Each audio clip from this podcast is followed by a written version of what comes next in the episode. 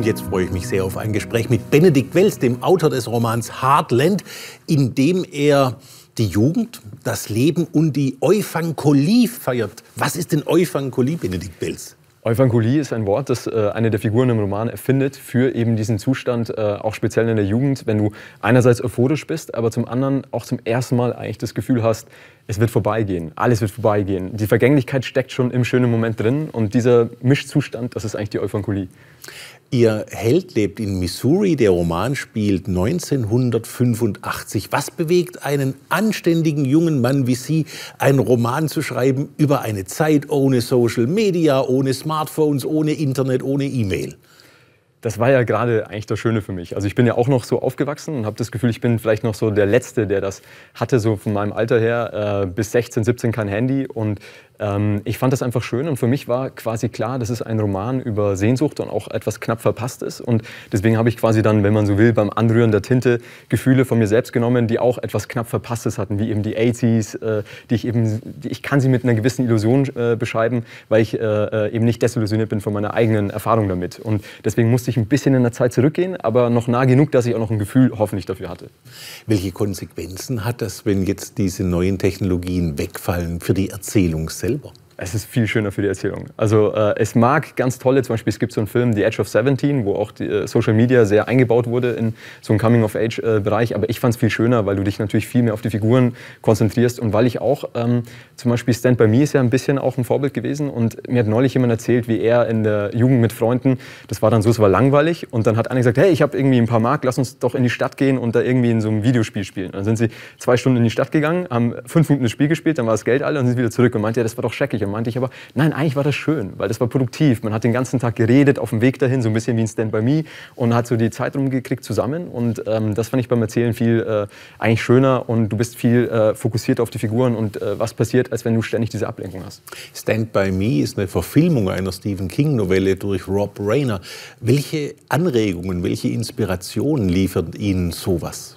Das war einfach auch sehr wichtig, um zu wissen, was möchte ich eigentlich machen. Also ich habe solche Filme geliebt und solche äh, Bücher und ähm, als ich dann überlegt habe, was würde ich denn eigentlich mal vor allem nach vom Ende der Einsamkeit, das äh, halt sehr schwierige auch von den Themen wie äh, eben Tod, Verlust, Einsamkeit, Veränderung, dachte ich, was habe ich schon immer geliebt? Und äh, da kam ich auf diese Filme und dachte, sowas würde ich gerne mal machen.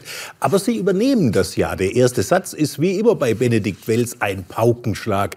In diesem Sommer verliebte ich mich und meine Mutter starb. Warum ist Eros und Thanatos so eng verflochten bei Ihnen? Warum Liebe und Tod? Es ging ja bei diesem Buch ein bisschen auch um äh, quasi äh, die Jugend an sich und ähm, deswegen wollte ich es natürlich ein bisschen verdichten. Also äh, es gibt ja auch im, im Buch äh, eine Stelle, wo über das Coming-of-Age-Genre als Ganzes mal gesprochen wird und das ist natürlich schon ein bisschen die Heldenreise. Äh, der Held, der zum ersten Mal sich Themen wie Verlust stellen muss, aber auch natürlich Liebe. Die Welt wird auf einmal viel größer, erweitert sich ähm, und man muss dafür die Kindheit, wo man vielleicht Experte war, wo man alles kannte, äh, die aber auch enge Grenzen kennt, musste man eigentlich hinter sich lassen. Und deswegen war klar, wenn wenn ich schon darüber schreibe, dann wollte ich das beides verflechten, weil das ist, sind eigentlich beides diese, diese äh, wichtigen Faktoren, wenn man älter wird. Das eine schöne und das andere tragische natürlich. Es wird nach einem Happy End im Film gewöhnlich abgeblendet, schreibt Kurt Tucholsky in seinem berühmten Gedicht danach, wo er eben mhm. genau das imaginiert, was nach dem Happy End kommt, nämlich die Mühen der Ebenen, die äh, freudlose Ehe, die Jahrzehnte, wo außer der verbrühten Milch wenig und dem Ehestreit wenig passiert. Worin unterscheiden sich als narrative Formen Kino und Roman?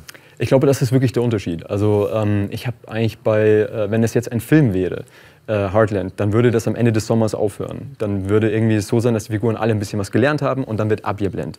Und mir war ganz wichtig, wenn ich schon so etwas mache ähm, und natürlich auch, ähm, mit, äh, auch bewusst mit einer gewissen Vorhersehbarkeit spiele bei diesem Genre, die immer mit drin ist, ob jetzt bei John Hughes oder bei Stand By Me, spielt eigentlich keine Rolle, ähm, dann wollte ich aber auch dann nicht an diesem Punkt ab, äh, aufhören, sondern weitergehen. Was ist dann im Winter? Also du hast diesen schönen, das schöne Ende des Sommers, schon klar.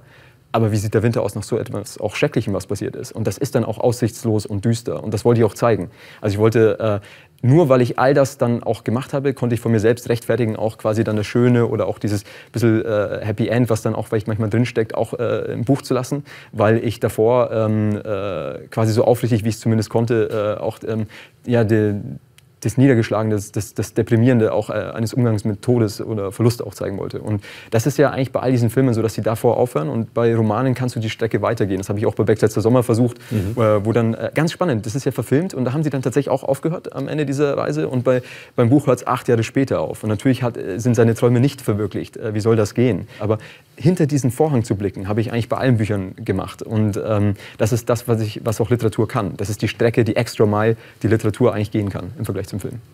Ich war wirklich fasziniert äh, von Ihrem Einsatz von Musik in diesem Roman. Es gibt sogar eine ganze Playlist hinten im Roman enthalten. Welche Rolle spielt Musik für Ihr Schreiben? Musik ist sehr wichtig. Also bevor ich ein Buch anfange, ähm, gehe ich eigentlich, mache, erstelle ich eine Playlist mit mehreren hundert Titeln. Hier war es zum Beispiel äh, sehr 80s-lastig, weil ich wollte mich dann einfach so reinhören in die Zeit. Und das Schöne bei Musik ist ja, dass es eigentlich wie das Schreiben vor dem Schreiben ist, äh, wortlos, bunt, emotional. Und dann höre ich äh, Songs und denke mir, mh, so wie, dieses, wie diese Stimmung möchte ich eigentlich das Buch dann aufbauen und versuche dann eigentlich später Worte zu finden für die Stimmung, in die mich das Hören von Musik versetzt hat. Und ähm, das ist ein bisschen mein Schlüssel, aber auch um eine Geschichte näher zu kommen. Also, und hier war klar, dadurch, dass das äh, Buch ein bisschen wie ein Film aufgebaut ist, auch mit Abspann, muss natürlich der Soundtrack auch äh, mit rein. Aber war auch eine persönliche Freude. Ihr hält Sam im Roman Heartland, der heuert an beim Ferienjob in einem Kino. Einem Kino, das in einem Saal immer nur Filmklassiker spielt und die Blockbuster eben die im anderen. Aber die Blockbuster sind langweilig, sondern es geht um die Entdeckung dieses ganzen Genres Film. Aber es geht auch um die Entdeckung, die Sam macht, der Sexualität. Er äh, küsst zum ersten Mal ein Mädchen und er freut sich dann so riesig. Sie beschreiben das wunderbar, dass jetzt jetzt endlich, endlich im vor ihm liegenden Sommer sein Leben anfangen würden. Hat Benedikt Wells das Gefühl, dass sein Leben jetzt endlich angefangen hat? Schön wäre es. Also das würde ja bedeuten, dass quasi, ich habe manchmal schon das Gefühl, dass ich gerade an einer Schwelle stehe. Und ich habe jetzt 18 Jahre lang dem Schreiben die allerhöchste Priorität eingeräumt. Und ähm, das war auch wichtig für mich. Äh, diese Geschichten mussten erzählt werden. Und ich habe auch das Gefühl, dass ich mit jedem Buch Schicht um Schicht mich befreit habe von Ambitionen, von etwas, was zwischen mir und dem lag, was ich erzählen wollte. Und äh, jetzt konnte ich zum ersten Mal so einfach werden, so pur werden, dass ich irgendwie gefühlt auch angekommen bin äh, beim Schreiben an diesen Grundthemen. Und wenn jetzt mein Leben anfangen sollte, äh, hätte ich wirklich nichts dagegen. Ist Schreiben eine Verhaltensstörung? Ich glaube, es ist ähm, wahrscheinlich ein man korrigiert irgendwo etwas. Also ich glaube, ähm, wenn man mit der Wirklichkeit im Einklang wäre, dann würde man vermutlich nicht schreiben. Also ich glaube, schreiben ist, bedeutet schon, dass du irgendwie leicht schief zur Welt stehst, äh, einen gewissen Blick dann auf dich selber oder auf anderes hast und überhaupt dadurch auch äh, ähm, den Wunsch hast, äh, etwas festzuhalten oder leicht zu korrigieren. Ich habe auch immer das Gefühl, meine Bücher sind fünf bis zehn Prozent positiver als ich. Während wir reden, steht Heartland, Ihr neuer Roman, auf Platz 1 der Spiegel-Bestsellerliste. Jetzt sind Sie verdammt jung. Ähm, alles steht ihnen offen. Ich meine, von jetzt an kann es echt nur noch bergab gehen.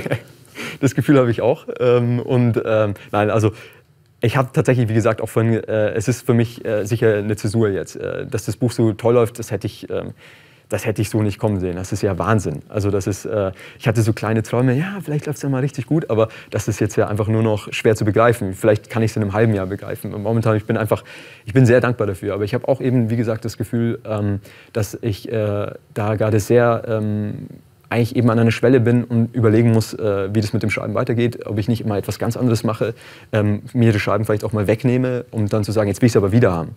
Äh, also ich habe das Gefühl, es fühlt sich an wie momentan wie das Ende einer Reise und ich weiß nicht, wie die nächste ist. Ich werde sicher mein Leben lang irgendwo schreiben, aber was genau ich mache, weiß ich noch nicht. Und das ist eigentlich ein sehr kostbares Gefühl, das ich jetzt auch nicht ähm, zerstören möchte, indem ich jetzt sofort etwas Neues mache oder etwas anderes mache, sondern das möchte ich jetzt mal aushalten. Also, dann machen wir es wie im Kino und blenden nach dem Happy End von Benedikt Wells ab. Heartland erschien im Diogenes Verlag ein Buch, in dem man sich geborgen fühlt.